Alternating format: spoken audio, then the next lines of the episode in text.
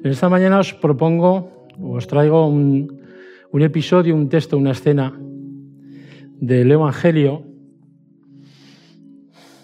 que he intentado durante tiempo explicármelo, explicármelo para mí, y porque es un texto difícil. Eh, se encuentra en los últimos momentos de Jesús, quizá a pocos minutos de, expirar. Em, ¿Sabéis la hora en la que murió Jesús más o menos? Las tres de la tarde. A las tres de la tarde lanzó un gran grito, dice el texto, y expiró. Un poquito antes, Jesús, colgado de la cruz, rodeado de personas, si hacéis un recuento de toda la gente que estaba alrededor de la cruz en aquel momento, os sorprenderá. Porque no solamente había enemigos, no solamente había adversarios, había más gente. Eh, en estos momentos de Jesús, eh, mm, fijaos, eh, está colgado de la cruz a un par de palmos del suelo, rodeado de gente, y a él solamente le da para decir una frase que nosotros más o menos hemos repetido muchas veces, pero que está en otro idioma que no es el nuestro. Elí, Elí, lema sabactani. Y lo repetimos muchas veces igual que decimos maranata, ¿eh? o igual que decimos apocalipsis, que están en otro idioma pero han pasado directamente al nuestro. Y es para lo único que le da. Sabéis, em, yo parto de un principio y es que cualquier gesto, acto, palabra, movimiento eh, que hace Jesús, es para acercar a los contemporáneos, acercarnos a Dios o para salvar, que es lo mismo. Cualquier cosa que hace. Entonces, partiendo de ese principio em, interpretativo, yo me preguntaba, ¿por qué dice Jesús esto? ¿Cuál es la razón? Porque alguien, me imagino, que lo habrá traducido ya directamente, este texto. Yo quiero leeros un par de citas para, pues para enmarcar un poquito la predicación y para ver si estáis de acuerdo ¿eh? y a ver si podemos llegar a la misma conclusión. El que había sido... ¿Tenemos algún traductor en la sala? ¿Algún traductor? Bueno, es, una broma retórica. ¿eh? Porque eh, yo creo que todos podemos traducir Elí, Elí, Lama, Sabactani, ¿verdad? Venga, algún valiente, alguna valiente. ¿Ves? La traductora. Dios mío, Dios mío, ¿por qué me abandonas? El que había sido uno con Dios sintió en su alma la terrible separación que el pecado crea entre Dios y el hombre. Esto arrancó de sus labios el angustioso clamor, Dios mío, Dios mío, ¿por qué me has abandonado? Fue la carga de pecado, el sentimiento de su terrible enormidad y de la separación que causa entre el alma y Dios, lo que quebrantó el corazón del Hijo de Dios. Esta es una cita nuestra. ¿eh? Fue el peso abrumador de los pecados del mundo y la sensación de la ira de su Padre, la gloria de Dios y su presencia sostenedora le habían abandonado. La desesperación le aplastaba con su peso tenebroso y arrancó de sus labios pálidos y temblorosos el grito angustiado, Dios mío, Dios mío, ¿por qué me has desamparado? yo creo que encaja bastante bien, o va a encajar bastante bien en esta, em, eh, en esta serie que estamos haciendo sobre cómo vemos a Dios, cómo pensamos que es Dios. Em, Jesús colgado de la cruz y abandonado por el Padre. Esa es la idea. ¿Por qué? Porque la visión del pecado es incompatible con la presencia y con la cercanía de Dios. Esta es la teología que nosotros sostenemos en muchas ocasiones y es la teología que acabo de leer de una de nuestras teólogas.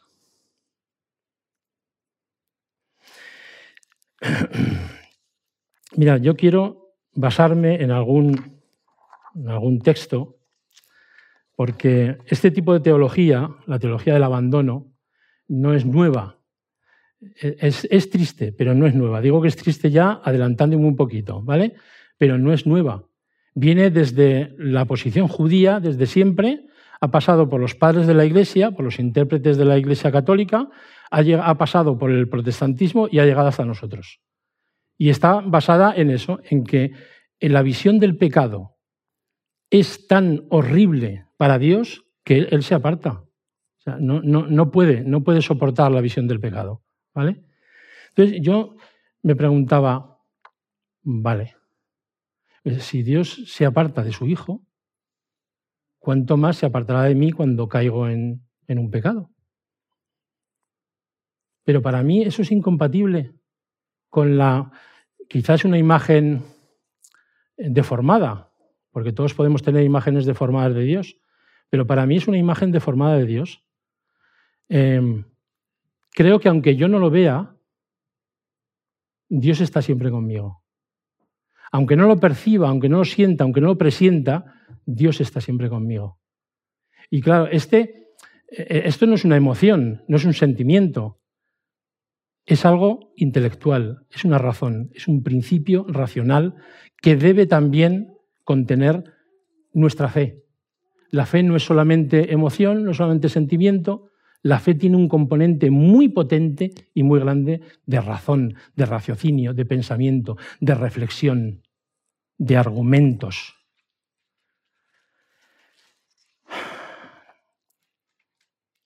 Ha llegado la hora en que el Hijo de Dios va a ser entregado en manos de pecadores. El momento de Getsemaní marca el punto culminante en el que Jesús ofrece, se ofrece como víctima, se ofrece en nuestro lugar.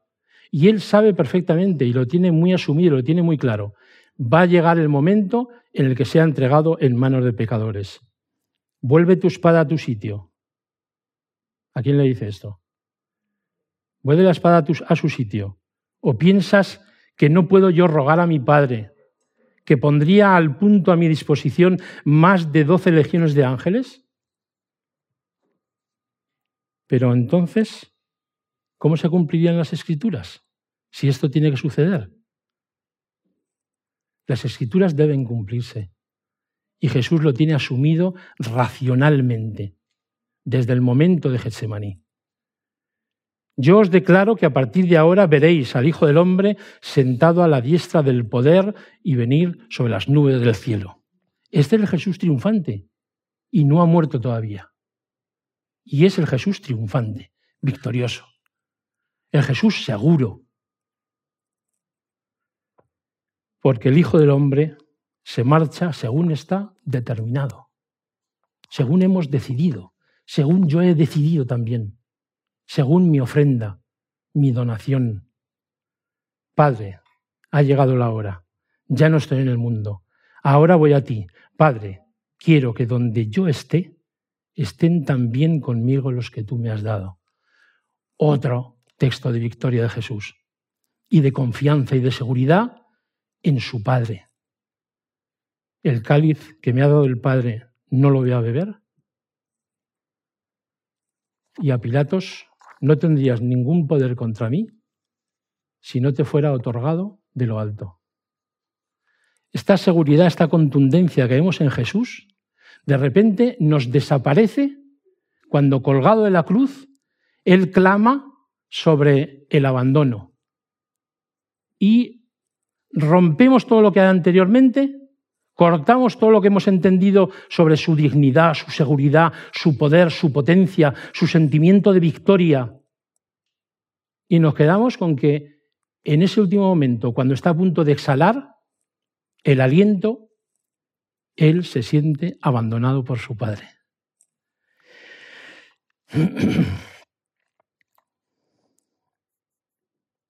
En la literatura del Nuevo Testamento, en la posterior a la Pasión, encontramos abundantísimos textos, todos referentes a la muerte y al sufrimiento de Jesús, filipenses, hebreos, infinidad, romanos, está lleno, gálatas, todo. Es decir, la teología eh, paulina y la de otros eh, em, escritores del Nuevo Testamento está basada sobre la muerte de Jesús y sobre el sufrimiento de Jesús y sobre la vicariedad, es decir, la sustitución de su muerte. Pero no hay ninguna alusión al abandono de su padre. Si es tan importante en la teología, si es tan importante en, en, ese, en esa forma de entender nuestra relación con el pecado y con la salvación, entre la ruptura y la reconciliación de Dios, ¿por qué no hay ningún texto sobre el abandono de Jesús? por parte del Padre. Ningún texto que nos diga en el Nuevo Testamento que Dios aborrece tanto el pecado, está tan alejado del pecado que se aparta de los pecadores. Y en este caso, de su Hijo que está cargando con el pecado de la humanidad. Hay escenas eh, conmovedoras en los Evangelios sobre esas personas que a lo mejor nos pasan desapercibidas, pero están cerca de Jesús, porque los que más gritan son los que más, perdón, los que más se notan.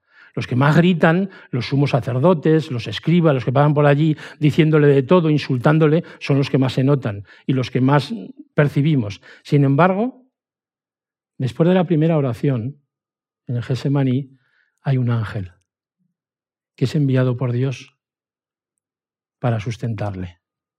Hay un ángel. Judas, el traidor, intenta rescatar a Jesús.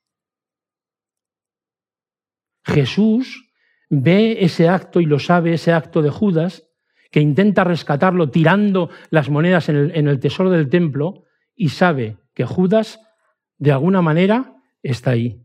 Hay un muchacho que se menciona en el Evangelio de Marcos y que ha habido muchas interpretaciones y, bueno, todavía no sabemos quién es, algunos que dicen que es el propio Marcos, que pierde la, recordáis, que pierde la, túnica, una sabanita que va por encima.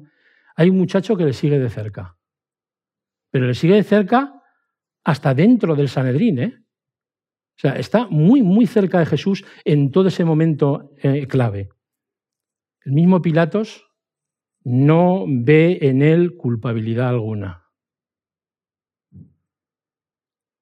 Pilatos intenta librarle, dándoles a otro. Simón de Cirene también está cerca de él. Multitud, dice el texto de Mateo, multitud de mujeres lamentando. Los judíos que dicen, a Elías llama. Sabéis que Elías era el patrono de los moribundos, los que están a punto de morir. Y hay algunos judíos que, llevados de sentimiento cercano, a Elías llama. ¿Vale? Un siervo le ofrece vinagre mezclado con hiel como anestésico. Hay mujeres que le siguen de lejos, su madre y Juan, el buen ladrón y el centurión verdaderamente este era hijo de Dios. El romano, una cita de Papini, el romano le da, en vez del agua pura de los torrentes galileos, en vez del vino cordial de la última cena, un poco de agua agria bebida. Pero el acto pronto y benigno de aquel oscuro esclavo le dice entre las sombras de la muerte que ya le rodean que un corazón ha sentido piedad de su corazón. Si un extranjero, a quien nunca ha visto antes de hoy, ha hecho algo, aunque sea tan poco, por compasión hacia él, es señal de que el padre, de que su padre no le ha abandonado.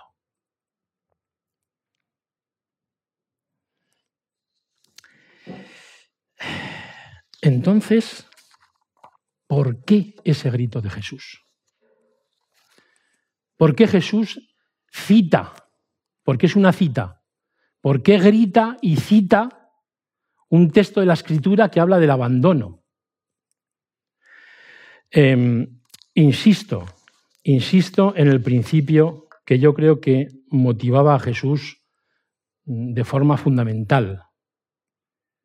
Todo que yo haga, todo que yo diga, cualquier cosa que los demás puedan ver en mí o percibir, está enfocado y destinado y objetivado a la redención, a la salvación de los demás.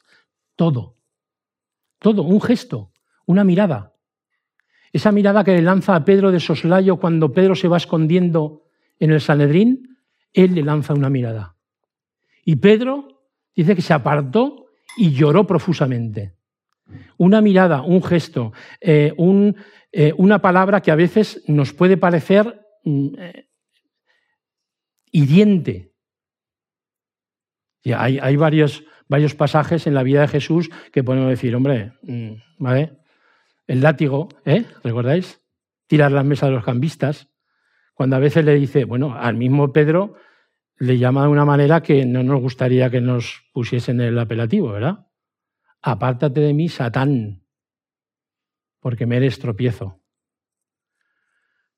Solamente quedarme con esto un momentito. Mira, Jesús era tan, eh, tan cuidadoso, tan cariñoso, tan increíble, que esto que le dice a Pedro nos lo tuvo que dejar él, transmitido él, porque se lo dijo aparte. Lo apartó de los restos de los discípulos y le habló. Estás poniéndote del lado del adversario. Estás queriendo que yo tropiece, estás queriendo que yo no haga lo que he venido a hacer.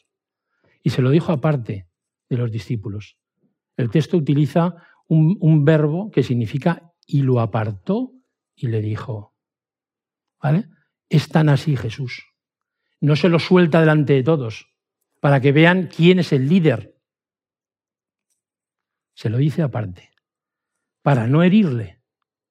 Y nos lo ha dejado Pedro en los evangelios. Jesús es así. Entonces, ¿por qué cita y por qué grita ese pasaje? Dios mío, Dios mío, ¿por qué me has abandonado? Mirad, está citando, mm, muchos lo sabréis, el Salmo 22. El Salmo 22 empieza así. Y Jesús cita el Salmo 22, pues se le podía haber ocurrido otro, porque hay, eh, mm, el Señor es mi pastor, ¿verdad? Fíjate qué, salmo más bonito, para decir, eh, pues aunque ande en valle de sombras y de muerte, Él está con... Fijaos, es, que es más apropiado, imposible, pero igual es apropiado para Él. Pero los demás necesitan otra cosa. Los que están alrededor necesitan otra cosa. Mirad, en Mateo, en Mateo Bueno, me queda algo, ¿eh? Es que esto es lo que ponen los programas para que ya el presentador se calle. ¿eh? Pero bueno, falta, falta, un poquito. Eh, ¿Por qué Jesús eh, cita el Salmo 22? Porque se lo citan. Porque los que los sumos sacerdotes y los escribas le dicen, a Elías llama. Si tanto, si tanto lo quiere Dios, que venga y lo salve. Esa es una cita directa del versículo 9 del Salmo 22. Acudió al Señor, que lo ponga a salvo, que lo libre, si tanto lo quiere. Eso lo escucha Jesús. Y a punto de morir, suelta Elí, Elí, lema sabactaní. Mirad, esto no es un acto sentimental de Jesús, no es un acto emocional de Jesús. No se está dejando llevar por la pasión del momento, por el dolor, que debía ser increíble. Este es un acto racional. Este es un acto intelectual. Es un acto reflexivo de Jesús. cómo colgado yo aquí de la cruz sin poder hacer un milagro, ¿qué puedo hacer para que esta gente que está a mi alrededor se acerque al Padre? ¿Qué puedo hacer? Están encallecidos. Están viviendo un momento tan terrible como el de él, pero en sentido contrario. ¿Qué puedo hacer? Les cita el Salmo, el principio del Salmo 22. Es un acto intelectual, es un acto racional, porque fijaos, la primera parte lo cita en hebreo y la segunda en arameo. Elí, Elí es hebreo y Lema Sabactani es arameo.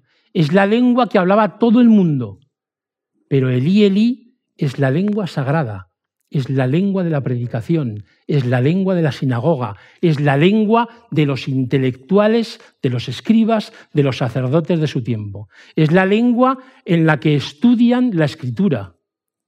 Hay allí gente de esta necesitan escuchar esto.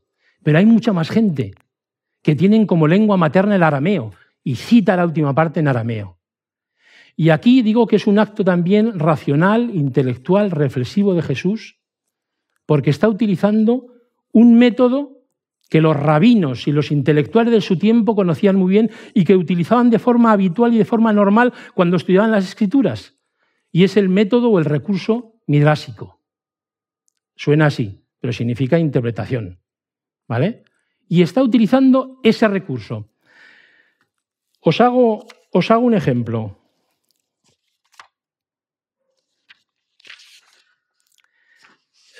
Este, esto no es retórico, ¿eh? Por favor, contestadme y no dejéis que lo diga yo. ¿Eh? De tal manera amó Dios al mundo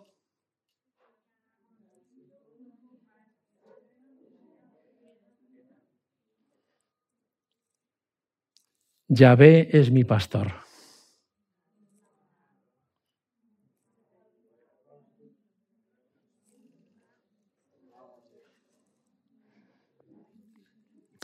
Algunos tan mayores como yo lo pueden decir de carrerilla, porque, en fin, en las escuelas sabáticas, ¿verdad?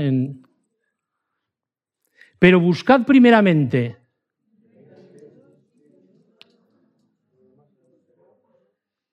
No juzguéis porque de la forma en que no todo el que me dice Señor, Señor,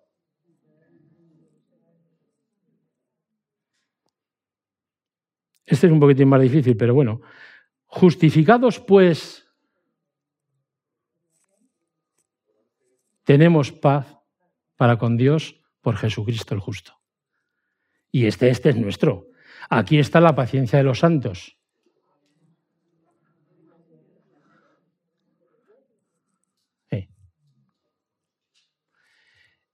Esto que acabamos de hacer es el método midrásico.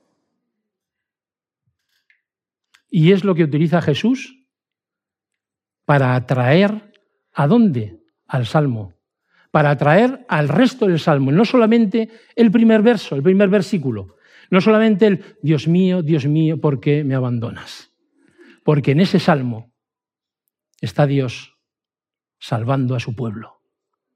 Cuando en su cabeza los judíos, especialmente aquellos intelectuales que están todo el día dando vueltas a cada una de las palabras y las letras de la escritura, desarrollan todo el salmo, se encuentran con que es el Dios del pueblo, el Dios al que, ha llamado al pueblo. Fijaos, aparece Israel, aparecen los padres, aparece el pueblo dos veces, aparecen los hermanos, hablaré de ti a mis hermanos, en medio de la asamblea te alabaré, fieles del Señor, alabadlo, linaje de Jacob, glorificarlo. Cuando Jesús está bajo un titulus que dice, este es el rey de los judíos, un titulus absolutamente peyorativo, vergonzoso, burlesco, difamante. Este es el rey de los judíos, Jesús cita el Salmo para que en su cabeza ellos lean, porque el Señor es el rey que gobierna los pueblos. Ante Él se postrarán las cenizas en la tumba, ante Él se inclinarán los que bajan al polvo, a mí me dará vida. Jesús está llevando los pensamientos, la cabeza, el corazón, los sentimientos, la historia, el futuro de su pueblo, lo está llevando hacia Dios, hacia el Dios que salva y el, Dios, que protege a su pueblo y a él también. Cuando Jesús comienza a recitar el Salmo 22, espera que los que le oyen, sacerdotes, escribas, que conocen la escritura perfectamente, que utilizan los métodos como los que Jesús está usando ahora, espera que continúen recitando en su cabeza, porque los judíos lo hacían. Es decir, eh, los judíos utilizaban este recurso como nosotros a veces lo utilizamos con los niños. Hacemos memorizar todo un, toda una parte de la escritura empezando por un versículo, y lo podemos decir del tirón. ¿eh? Y los judíos lo hacían igual, y lo siguen haciendo hoy en día, para que continúen recitando en su cabeza, para que en su interior resuenen las palabras del Salmo que señalan a Dios como el Salvador y como el garante de nuestra confianza, y señalan a Dios también como el Dios que está muriendo en la cruz. Jesús quiere, en última instancia, con esa urgencia de la agonía, esa urgencia de la falta de respiración, hay algunos intérpretes, que dicen, eh, se encontraba tan, tan hundido el, el dolor, la falta de aire debía ser tan tremenda que solamente le dio para gritar. Eh, pues espera Jesús que esas palabras promuevan y provoquen a los que le rodean para que se fijen en el Dios de la salvación. Os leo, para terminar, un texto, un texto de, de Papini. Es un autor que os recomiendo. Es Giovanni Papini. Mm, se convirtió ya de mayor se convirtió al cristianismo ya de mayor y escribió una, una historia de Cristo que es, es, increíble, es maravillosa. Os leo para finalizar un, un pasaje que espero que contraste con los que hemos leído al principio, ¿vale? El de los que hablaban de la ira de Dios, el abandono, la separación. Han pasado más de mil años desde el día en que se dio aquel grito y los humanos han centuplicado los fragores de su vida para no oírlo.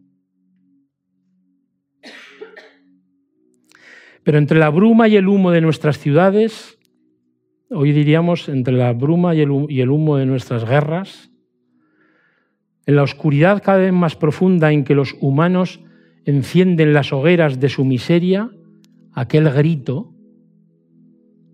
aquel grito supremo de alegría y de liberación, aquel grito inmenso que continuamente nos llama a cada uno de nosotros, resuena aún en el alma de los que no han sabido olvidar. Cristo ha muerto. Ha muerto en la cruz como los hombres han querido, como ha querido el Padre, como Él mismo aceptó. La agonía ha terminado y los judíos están satisfechos. Ha expiado hasta lo último y ha muerto. Ahora comienza nuestra redención.